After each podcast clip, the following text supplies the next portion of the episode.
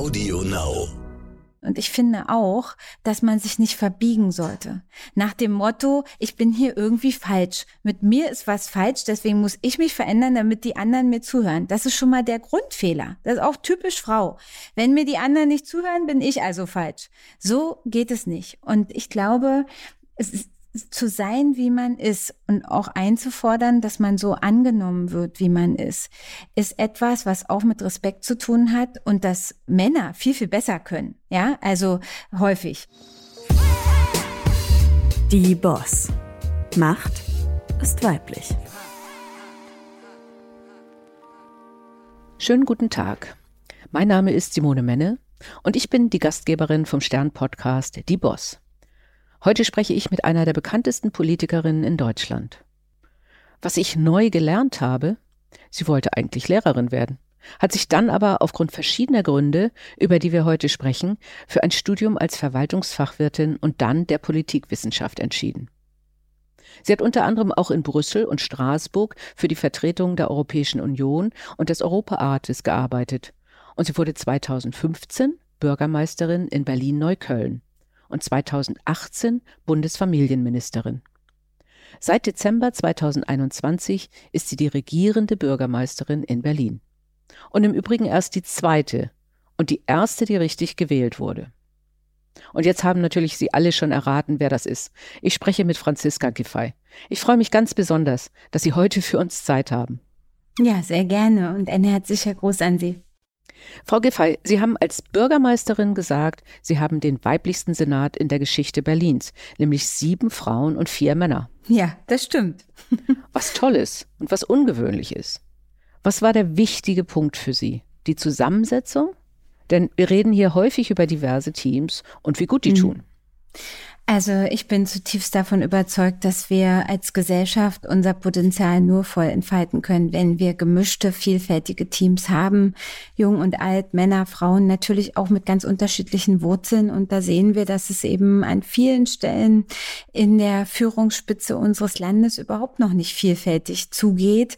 Und das war für mich schon wichtig, wenn wir diese Landesregierung bilden, dass wir dann einen Senat bilden, der tatsächlich auch ein Stück weit diese Vielfalt abbildet ausgebildet. Und naja, jetzt haben wir das erste Mal mehr Frauen als Männer in der Landesregierung. Das erste, was ich gefragt wurde, war, müssen die Männer sich jetzt eigentlich benachteiligt fühlen? Nein, müssen sie nicht. Wenn man das bezieht auf 800 Jahre Stadtgeschichte, dann wird es wohl noch eine sehr lange Zeit dauern, bis die Männer sich benachteiligt fühlen müssen. Ich höre diese Frage auch ab und an. Wirklich auch als ich noch Vorständin war, dass Männer so um die 45 vor mir saßen und gesagt haben, um Gottes Willen, für mich ist jetzt die Karriere zu Ende. Also ich denke, wir können beide allen sagen, wir brauchen alle gute Ressourcen. Überall. Das merkt man ja gerade jetzt. Und ich glaube, da muss sich kein Mann Sorgen machen, dass hier jetzt irgendwas für ihn vorbei ist. Aber zum Thema Diversität nochmal. Welche anderen Aspekte? Weil ich glaube auch, es ist ja wichtig, jung und alt oder auch Menschen gerade in der Stadtentwicklung mit Migrationshintergrund. Wie sieht das hm. denn ansonsten aus da im Senat?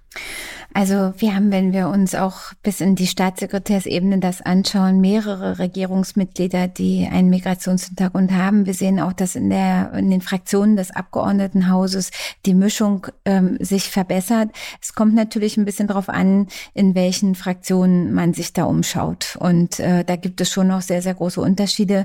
Wir haben ja in Berlin ein rot-grün-rotes Regierungsbündnis und da ist es ähm, eigentlich über die gesamte ähm, Regierung und auch über alle die Regierung tragenden Parteien eben ein großes politisches Ziel, mehr Diversität zu erreichen, mehr Vielfalt und dabei auf keinen Fall die fachliche Kompetenz zu vernachlässigen. Denn das ist ja auch wichtig, dass wir nicht nur sagen, wir brauchen die Bandbreite, sondern es müssen die Besten ausgesucht werden, die eine Aufgabe wahrnehmen können.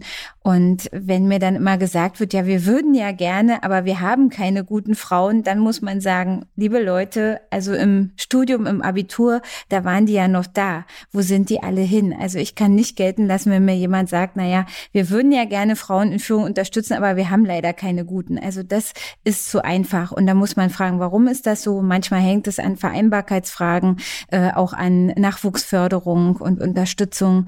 Und da zu investieren, das halte ich wirklich für absolut erforderlich. Und das hat mich auch als Frauenministerin immer sehr beschäftigt, äh, wie wir da mehr Frauen in Führung bekommen können. Und welche besonderen Aspekte setzen Sie jetzt als Bürgermeisterin? Denn wir hatten vorher ja auch schon einen sozialdemokratischen Bürgermeister. Was ist Ihre Handschrift oder was wird Ihre Handschrift sein? Naja, also wenn man sich mal anschaut, wie unsere Regierungszeit begonnen hat, wir hatten äh, eine Hochphase der Pandemie im äh, Dezember, Januar, das hat uns sehr in Atem gehalten. Dann haben wir vorbereitet das Neustartprogramm nach der Pandemie, wollten richtig loslegen mit Wirtschaftsunterstützung und ähm, auch Kulturförderung. Und dann ähm, hatten wir alle miteinander ja eine Zäsur, mit der wir nicht gerechnet haben, der 24. Februar, der Beginn des Angriffskriegs von Russland auf die Ukraine. Wir hatten in den ersten Tagen äh, im Februar und dann auch im März hier wirklich den größten Flüchtlingszustrom aus ganz Deutschland, über 10.000 Menschen am Tag. Mittlerweile ist unsere ukrainische Community auf über 100.000 Menschen angewachsen hier in Berlin. Das ist der größte Zuwachs ähm, im bundesweiten Vergleich und Angekommen, erst angekommen sind über 300.000 Menschen in der Stadt und das musste bewältigt werden. Das hat uns sehr in Atem gehalten und wenn man sich das jetzt anschaut für das, äh, die kommende Zeit, dann werden wir natürlich mit der Energie- und Klimakrise äh, auch wieder sehr gefordert sein. Und ähm, darauf bereiten wir uns gerade vor, auf den Herbst, der gegebenenfalls mit wieder einer Zunahme von Pandemie zu tun hat, mit einer Zunahme von Geflüchteten, die in der Ukraine im Winter nicht bleiben können und auch eben mit Inflation und den Energiepreissteigerungen, wo wir einfach für unsere Bürgerinnen und Bürger hier für Entlastung auch sorgen wollen und müssen. Das ist sozusagen einerseits Krisenbewältigung aber wenn Sie mich fragen, was die eigentlichen Themen sind, für die ich auch stehen wenn man sich erinnert, der Klaus Wowereit hat ja sehr für die Kultur gestanden. Ähm, Michael Müller hatte sich äh, stark ja auch der Wissenschaftsstadt Berlin zugewandt. Das sind äh, auch politische äh, Themen, die weiter von großer Bedeutung sind. Ich finde wichtig, dass wir jetzt aber auch wirklich den Fokus auf die funktionierende Stadt legen und auch auf die Wirtschaftsförderung bei uns. Denn Berlin wird nur so stark sein, wie wir auch schaffen, dass Arbeit da ist, dass die Leute hier die Unternehmen gründen, auch bestehen können und dass unsere Start-up-Unternehmen, wir sind ja die Start-up-Hauptstadt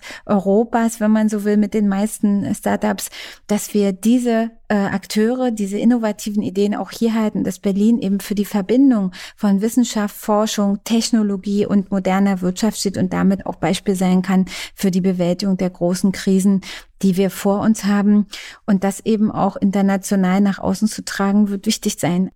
Also wäre das Motto, wenn wir dann in den Geschichtsbüchern nachgucken, Frau Giffey hat es zum Laufen gebracht und am Laufen gehalten.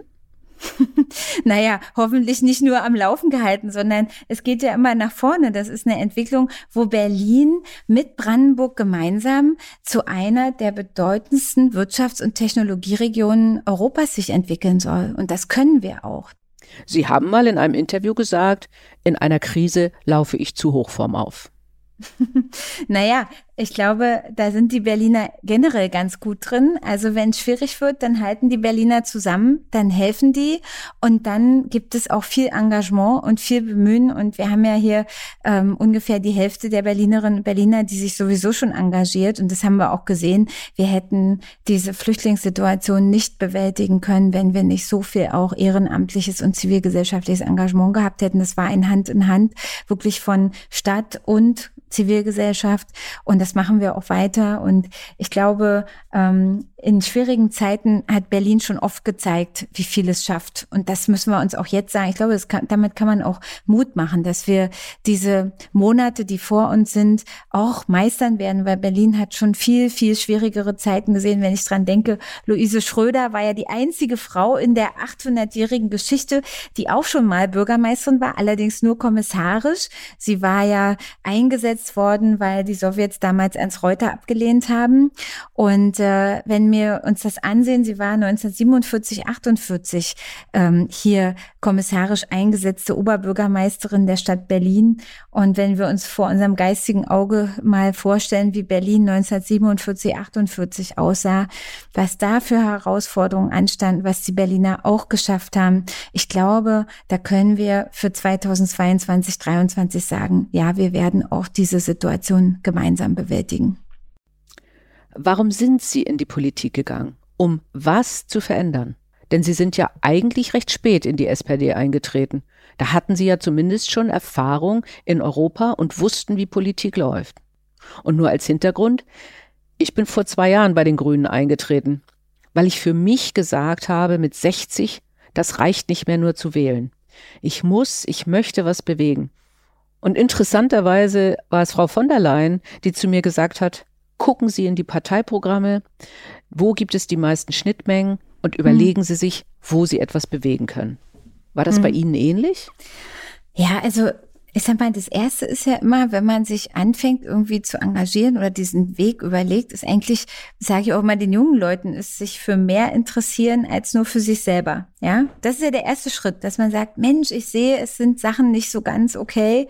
Ich will daran endlich was ändern. Wie kann ich das machen? Und ähm, ich habe damals in Neukölln gearbeitet, sozialer Brennpunkt, 80, 90 Prozent der Kinder in einer Klasse im Sozialleistungsbezug, äh, nicht deutsche Herkunftssprache, schwierigste soziale Verwerfungen. Ich habe äh, als Europabeauftragte gearbeitet. Mein Job war, EU-Fördergelder für soziale Projekte in den Bezirk zu holen. Und das war ähm, alles schön und gut. Damit konnten wir auch gute Sachen machen. Aber ich habe dann gemerkt, also wenn ich wirklich was verändern will, dann muss ich was darüber hinaus machen. Reicht es nicht einfach in der Verwaltung tätig zu sein. Und dann habe ich gesagt, okay, genau so, welche Partei ist die, die das am ehesten erfüllt? Mich hat das sehr beschäftigt, dass so viele Kinder eben nicht die gleichen Chancen hatten. Dass klar war, wenn die in eine bestimmte ähm, Familie mit sozialen Problemen geboren waren, dann ist der Weg eigentlich vorgezeichnet. Und wenn das dann noch in einem Stadtgebiet ist, wo es ganz vielen so geht, dann sind die Chancen auch geringer. Und damit wollte ich mich nicht abfinden. Und ich habe gedacht, okay, welche Partei hat das am ehesten im Programm sozusagen dem Bildungserfolg dieser Kinder Kinder abzukoppeln von ihrer sozialen Herkunft. Und das war für mich dann die SPD. Und dann habe ich gesagt, okay, ich trete da ein, ich gucke mir das jetzt erstmal an. Und dann kam ich dahin und dann hieß es ja, wir suchen jemanden, der bei uns die Kasse macht. Und äh, dann habe ich gut. Ja, ja, so, also wer die Kasse macht, hat ja immer einen sicheren Job, weil das, das will keiner so gerne machen. Naja, und dann äh, habe ich das gemacht und dann, wenn man die Kasse macht, ist man im Vorstand und dann nahm so das Schicksal seinen Lauf. Dann wurde der damalige Bildungsstadtrat sehr schwer krank, es wurde eine Nachfolge gesucht und ich habe dann, äh, bin dann Bildungsstadträtin geworden, also Dezernentin quasi äh, und habe fünf Jahre äh, für unsere 60.000 Kinder äh, äh und äh, 60 Schulen, 30.000 Kinder, so rum war es, 60 Schulen, 30.000 Kinder ähm, und die Bibliotheken und die Kultur und so, das alles gemacht und bin dann eben sehr, sehr in enger Verbindung gewesen, auch mit diesen ganzen großen sozialen Problemen. Und das war für mich der Punkt, wo ich gedacht habe, ja, ich will daran was verändern. Das war eigentlich der Grund, warum ich mich überhaupt angefangen habe, politisch zu engagieren. Ich halte es für wichtig, dass wir das auch sagen. Weil ich hätte doch auch gerne, dass mehr Frauen politisch sich engagieren, auch mehr Frauen in Führungspositionen geben. Dass man wirklich hm. mutig sein kann und sagen kann, ja, ich möchte auch eine Karriere und Macht, damit ich etwas zum Positiven verändern kann. Weil hm. wenn man so einfach, ich sag ja. jetzt mal, stillhält und wenn Sie dann so weitergemacht hätten irgendwo auf einem Verwaltungsposten, dann hätten Sie eben nicht so viel Einfluss und nichts Gutes machen können. Das stimmt. Man kommt einfach an seine Grenzen. Und äh, natürlich ähm, fragt man sich am Anfang, kann ich das, bin ich gut genug dafür? Ähm, typische Frauenfrage. Ja, typische Frauenfrage. Und so, da muss man einfach auch allen, die heute überlegen, die sich fragen, kann ich das, bin ich gut genug dafür, immer mit Ja antworten. Ja. Also immer erstmal probieren. Und äh, wenn man das will, dann kann man ganz viel schaffen. Und ich glaube, dieses Zutrauen, dieses ähm, sich auch äh, den Mut zu nehmen, das zu machen, darin muss man auch junge Frauen bestärken. Und natürlich geht nie was ohne Unterstützung. Deswegen bin ich eine große Verfechterin von Monitoring und auch Begleitung, denn keiner wird von heute auf morgen ein guter Politiker oder eine gute Politikerin. Man braucht immer Menschen, die einen begleiten auf dem Weg und einem helfen helfen auch und Rat geben. Und äh, das ist ganz wichtig. Und das ist auch die Verantwortung, finde ich, der Älteren, die schon länger dabei sind, zu sagen, okay, wenn du ein junges Talent siehst, dann musst du dich kümmern und äh, Unterstützung anbieten und auch Zeit dafür aufwenden, jemanden auf seinem Weg zu begleiten, damit auch neue Talente ihren Weg machen können. Ja, also ich finde, da haben wir schon einiges an Tipps gesammelt. Zum einen für junge Frauen, die bitte immer sagen, ich kann das. Oder, wenn sie sich selber das nicht zutrauen, die gute Freundin oder den Partner oder die Partnerin fragen und die sagen garantiert, du kannst das. Mhm. Und gleichzeitig, ganz wichtig auch für die Älteren, bitte sucht junge Talente und fördert die und bringt die weiter voran. Ich denke, das sind zwei ganz, ganz wichtige Ratschläge. Wir kommen nun zu einem Thema, das ich mir von Anfang an vorgenommen habe, Sie zu fragen, obwohl es ein heikles Thema ist. Und das ist die Stimme. Ich habe Frauen zum Stimmtraining geschickt, weil häufig gesagt wird, wenn Frauen falsch sprechen, machen sie keine Karriere. Ihnen hat man nahegelegt, nicht Lehrerin zu werden, weil sie eine Kirchhoff-Schwäche hatten. Und sie sind jetzt natürlich in einer noch viel exponierteren Position und müssen viele Reden halten und haben eine Stimme, bei der man sonst Frauen sagt, du solltest sonor reden oder irgend sowas. Hat sie das jemals beeinträchtigt oder verunsichert? Oder sagen sie Frauen, nö, geh mit deiner Stimme einfach um. Wenn du selbstbewusst bist, dann schaffst du das, mhm. ganz egal.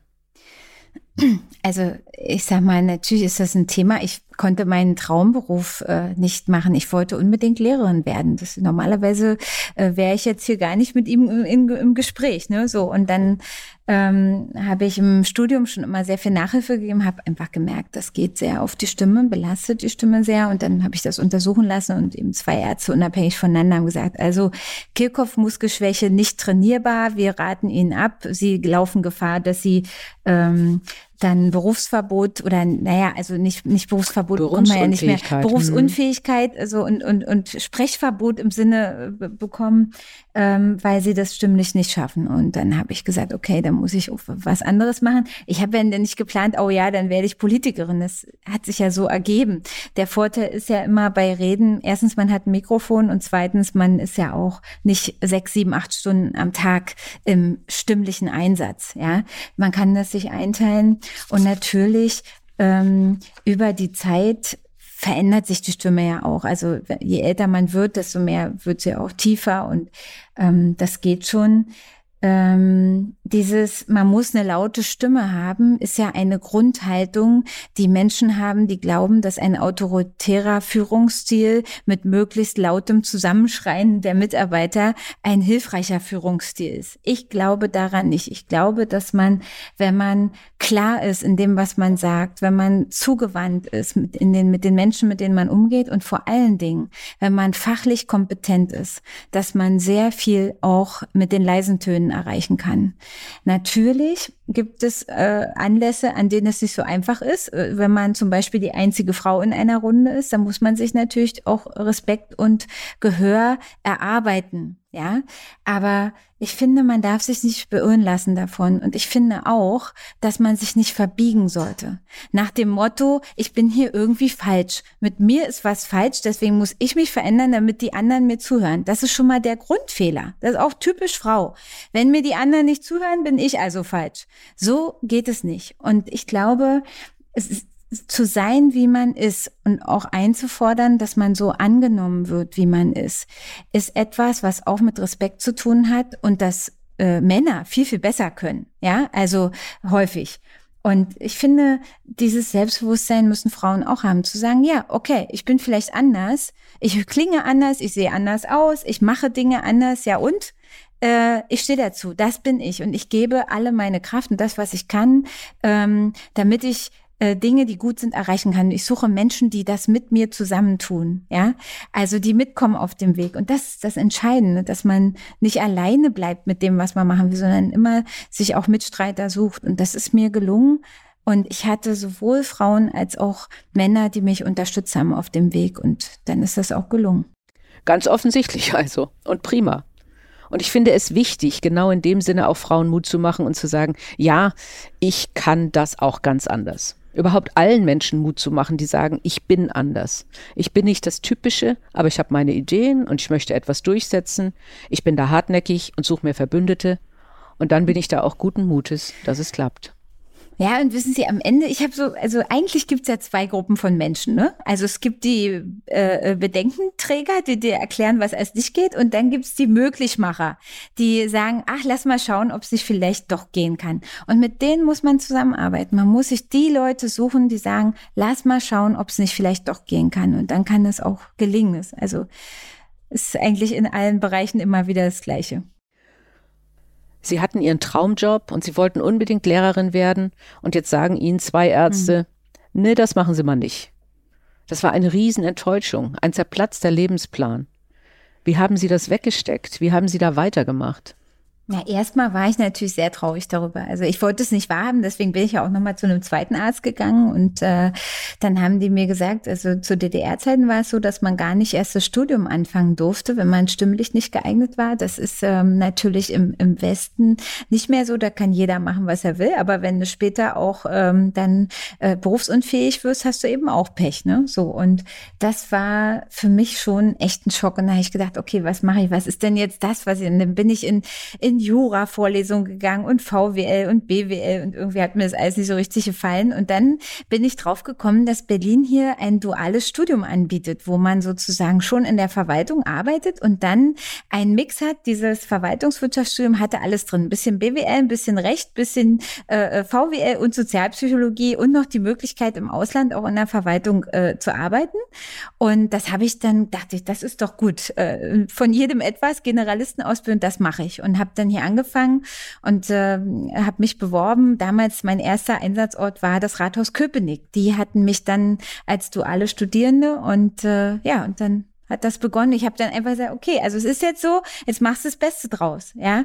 Und wissen Sie, ich bin ja auf äh, quasi in, in, in Frankfurt an der Oder geboren und habe das, ich war elf Jahre alt, als die Mauer fiel. Ich habe das mitbekommen, wie ähm, auch in meinem ganzen Umfeld sich alles veränderte. Meine Eltern verloren beide die Arbeit, alle mussten sich neu orientieren. Also ich hatte als Kind erlebt, dass reihenweise Lebenspläne zerplatzten und man was anderes machen musste und sich damit zu arrangieren hatte. Und deswegen deswegen, ich habe das eigentlich, ähm, ja, es war traurig, aber dann hat man auch gesagt, okay, wenn es jetzt nicht geht, dann müssen wir was anderes machen. Und dann ist es so. Und ich glaube, dass man damit auch ganz gut hinkommt, wenn man einfach sagt, okay, es ist halt Schicksal. Ähm, und jetzt musst du das Beste draus machen. Und damit kriegt man auch andere schwierige Situationen gemeistert. Super. Also ein ganz wichtiger Hinweis auch nochmal auf ostdeutsche Schicksale. Das finde ich wirklich toll. Kommen wir noch zu einem anderen Thema, was ja auch wirklich schwierig ist, in der Politik insbesondere. Und das ist das Thema Anfeindung. Mhm. Wie auch immer die ausfallen. Ich habe gelesen, sie sind mit Eiern beworfen worden. Ich gehe davon aus, dass auf Social Media irgendwelche Sachen geschrieben werden. Sie hatten das Thema Plagiatsvorwürfe und den Rücktritt. Was können Sie Frauen als Tipp geben? Wie stehen Sie so etwas durch und wie halten Sie sich dabei motiviert? Hm.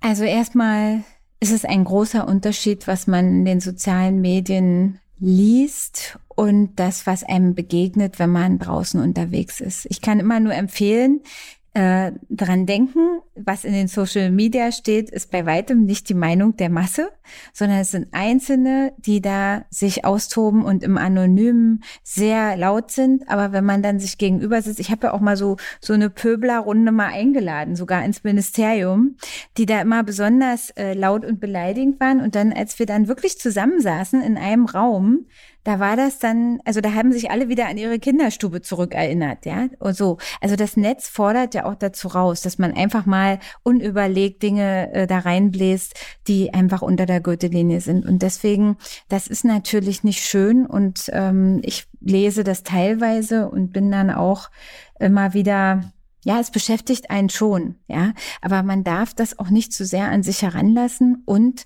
man darf auch nicht den Trugschluss haben, dass das alle sind, dass es die Meinung der Masse ist, ja. Und für mich ist dann immer gut, ich gehe dann raus auf die Straße und quatsche ich ein bisschen mit den Leuten, gehe irgendwo hin und dann merke ich, es gibt ganz, ganz viele, die auch die Arbeit, die wir machen, gut finden, die das ähm, ermutigend formulieren und ähm, oder auch einen ganz konstruktiven Hinweis haben. Ja, es geht ja gar nicht darum, dass man immer nur Positives hören will. Aber wenn einer sagt, ich will was anders haben oder ich habe Kritik, dann bitte doch ähm, in einer Form, die okay ist. Und leider erleben wir eben, dass das nicht immer der Fall ist. Und ich mache mir da schon ähm, teilweise Sorgen über diesen Tonfall, über ähm, die Art und Weise, mit der da auch gerade Frauen, die in der Politik aktiv sind, angegangen werden. Ähm, ich kann nur sagen, alles, was hier so aufläuft, äh, wo wir auch eine Adresse haben und jemand, der das eben sich da bekannt gibt, äh, ich erstatte Anzeige. Also wenn, wenn ich äh, beleidigt werde oder bedroht oder sonst wie, wir erstatten grundsätzlich Anzeige. Und wenn dann äh, so ein Facebook-Post mal 3000 Euro kostet, äh, dann ist das gar nicht so schlecht. Und ähm, ich finde, also man, man muss einfach man darf das nicht zu nah an sich ranlassen, aber man darf auch nicht gleichgültig sein nach dem Motto, da passiert ja eh nichts. Nein. Und wenn es nur für die Statistik ist, dass äh, das zur Anzeige kommt und dass klar ist, es gibt diese Straftaten und die sind durch nichts zu unterscheiden in dem, was in der analogen Welt passiert. Eine Beleidigung, Bedrohung digital ist genauso schlimm wie analog und die muss genauso verfolgt werden. Und dafür ist wichtig, dass man die Sachen auch zur Anzeige bringt. Und das machen wir hier. Und ansonsten ähm, nicht zu viel Aufmerksamkeit und Energie mit solchen Leuten verschwenden, sondern gib doch diesen schönen Spruch, wende dein Gesicht der Sonne zu, dann bleiben die Schatten hinter dir. Und da ist was dran. Wie schön. Ich habe tatsächlich auch die Erfahrung gemacht, wenn man die Menschen direkt anspricht, dass sich das manchmal sogar dreht und viele tatsächlich zurückrudern hm. und ihnen auffällt, was sie da getan haben. Auch das kann manchmal ganz, ganz gut funktionieren, denke ich. In dem Zusammenhang vielleicht auch nochmal Social Media. Was wir gerade gesehen haben, ist auch die Diskussion um das Partyvideo der finnischen Präsidentin Sanna Marin. Wo ich ganz klar sage, das ist menschlich auch mal zu feiern. Das ist ja das Thema, dass, dass an Politiker ein anderer Moralanspruch gestellt wird. Und natürlich sind sie auch in dieser Diskrepanz mhm. gleichzeitig Vorbilder. Wir brauchen das Vertrauen der Bürger. Aber das heißt nicht, dass man päpstlicher sein kann oder soll als der Papst. Mhm. Das war im Grunde damals ja auch so mit der Diskussion um ihre Plagiatsvorwürfe, oder? Naja, also wissen Sie, ähm, das ist ja nur noch mal ein ganz anderes Thema. Also ich glaube, das muss man schon unterscheiden. Äh, ob, ob man jetzt sagt, ähm, jemand macht mal Party oder feiert mal, das, das finde ich, ähm, muss auch möglich sein. Ja. Und äh, dass einfach auch ja diese, diese menschliche Seite von Menschen, die wiederum Politik machen, die wird ja auch interessiert gesehen von vielen. Also einfach mal äh, zu zeigen, Wissen Sie, ich habe letztens eine Frau getroffen bei, bei, bei Edeka und, und ich, ich kauf da ein und die sagte, was, Sie kaufen selber ein? Ja, klar kaufe ich selber ein, ja. Ich, ich, bei mir, ich gehe auch Butter kaufen, ja. So, oder äh, Mensch, Sie hier, ja, und das ist ja unfassbar. Und ja, wir sind ganz normale Menschen und äh, ich habe äh, nicht so viel Zeit dafür, aber wenn ich schaffe, dann mache ich das. Und äh, ich glaube, dass das auch gut ist, dass man einfach zeigt, dass man ein ganz normales Leben führt und ein ganz normaler Mensch ist. Also das wollen die Leute ja auch vielleicht sehen. Und deswegen ähm, ist dann so eine moralische Überhöhung einfach immer schwierig. Und ähm, ich kann Ihnen sagen, wenn Sie das jetzt schon ansprechen, nach wie vor. Ich habe ähm, für meine Dissertation fünf Jahre meines Lebens gearbeitet. Ich habe das so gemacht, wie ich es für richtig gehalten habe. Ich war immer der Meinung, das ist in Ordnung so, wie ich das gemacht habe. Und mich haben ja dann zehn Jahre später, zehn Jahre nachdem ich das abgegeben hatte, diese Vorwürfe erreicht. Und ich war davon völlig also ich hätte damit gar nicht gerechnet, ja. Und ich habe dann gesagt, okay, was kann ich jetzt machen? Ich gebe meiner Universität die Bitte, das zu prüfen.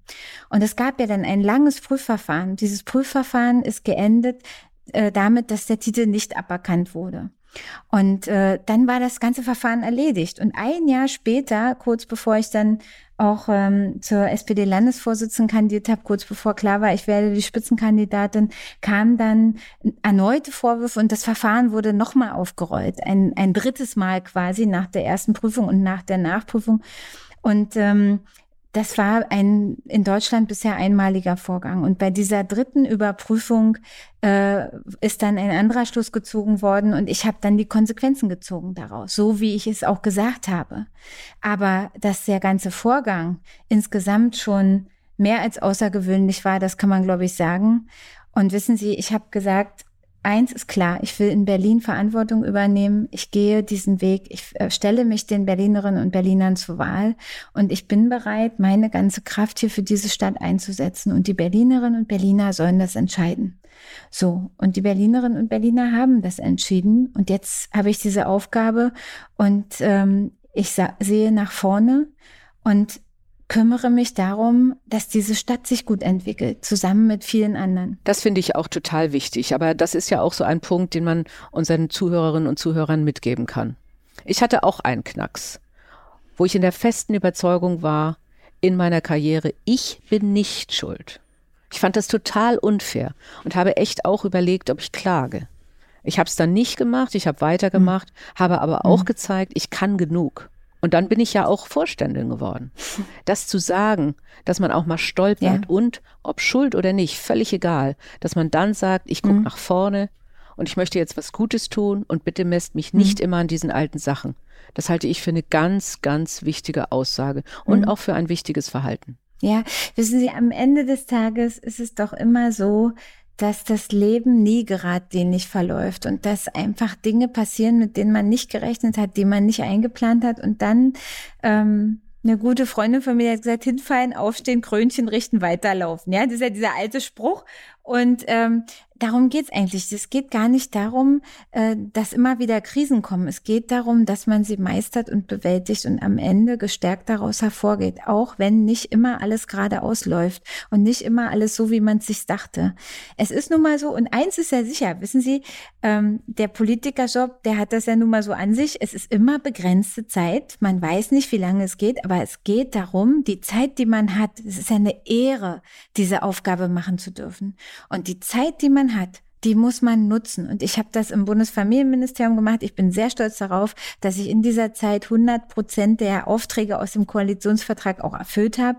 Und ich habe mir vorgenommen, hier auch in Berlin, ähm, das, was wir uns vorgenommen haben, voranzubringen und dafür zu sorgen, dass etwas bleibt. Ja, und ähm, natürlich auch dafür zu sorgen, dass die Leute sagen, das war schon okay, was die da gemacht hat und so, ja.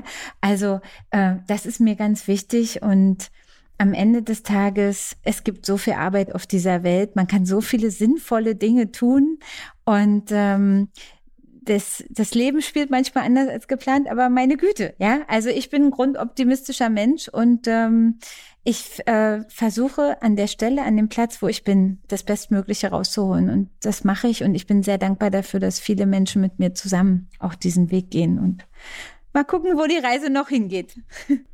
Gab es Situationen, an die Sie sich erinnern, wo es nachteilig war, eine Frau zu sein in der Politik? Eigentlich nicht. Also man sagt ja immer, ja, es ist schwieriger und so, aber andererseits muss man ja auch sagen, wir haben ja eine Veränderung. Es gibt ein stärkeres darauf achten, dass eben quotiert wird, dass ähm, eben gleichberechtigt vorgegangen wird. Und äh, eigentlich, wenn man als Frau wirklich will und auch bereit ist zu springen dann, wenn der entscheidende Moment, Moment kommt, dann gibt es schon Möglichkeiten. Und ähm, also ich kann jetzt nicht mich erinnern, dass es mal eine Situation gab, wo ich gesagt hätte, also weil ich, weil ich jetzt eine Frau bin, bin ich jetzt benachteiligt. Das das kann ich nicht sagen. Es gibt immer mal Situationen im Gespräch, ja. Wie gesagt, du bist die einzige Frau in der Männerrunde und äh, musst dann erstmal äh, zeigen, dass du äh, irgendwie aber auch was drauf hast. Ja, das ist ja klar, dass man sich behaupten muss. Aber dass ich jetzt sagen kann, ich bin total benachteiligt worden, deswegen, das kann ich eigentlich nicht so sagen. Diese Antwort überrascht mich eigentlich nicht, denn ich beantworte sie ähnlich. Ja, es ist subtil. Und das ist eben ja. das Schwierige. Ne? Also früher, als, wissen Sie, wenn man sich erinnert, 1919 ist ja das Frauenwahlrecht endlich geschaffen worden. Wir haben ja groß 2019 100 Jahre Frauenwahlrecht gefeiert. Und da gab es wirklich zu dieser Zeit äh, den äh, äh, Männerclub gegen die Frauenemanzipation. Also die haben sie auch wirklich so genannt und waren halt total dagegen und äh, haben dann äh, Geschichten verbreitet von, die Frauen könnten ja gar nicht politisch denken und handeln, die hätten viel zu kleine Gehirne und was da alles erzählt wurde. Und äh, das ist ja, äh, ist ja unglaublich gewesen, dass man das so offen äh, damals da äh, quasi zelebriert hat, ja. Ich sag manchmal, naja, vielleicht gibt's auch heute noch ähm, die, die Clubs gegen die Frauenemanzipation, die sind aber agieren deutlich, deutlich äh, versteckter und subtiler. Dann komme ich zur letzten Frage. Die letzte Frage ist immer dieselbe bei all meinen Podcasts, nämlich, mhm. wie wird der Titel Ihrer Biografie lauten, wenn Sie 95 sind oder so und zurückblicken? Ich schreibe kein Buch. sicher? Ganz sicher? Weiß ich nicht.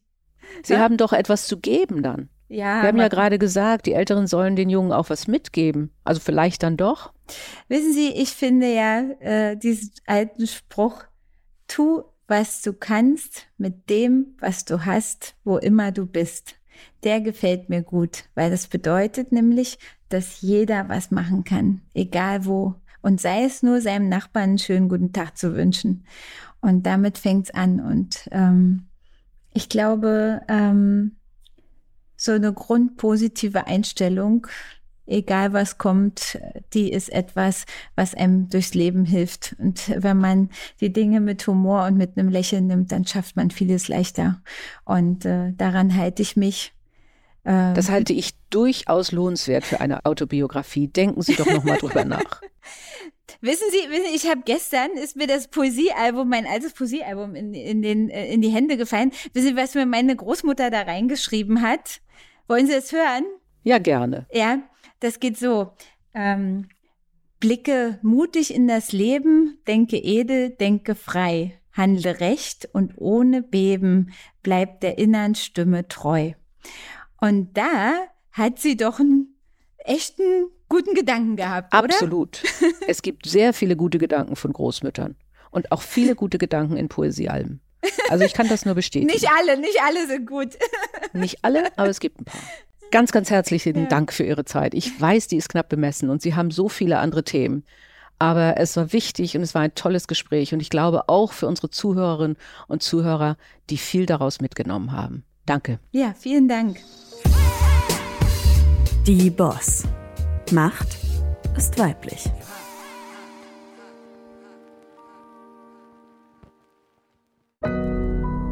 Audio Now.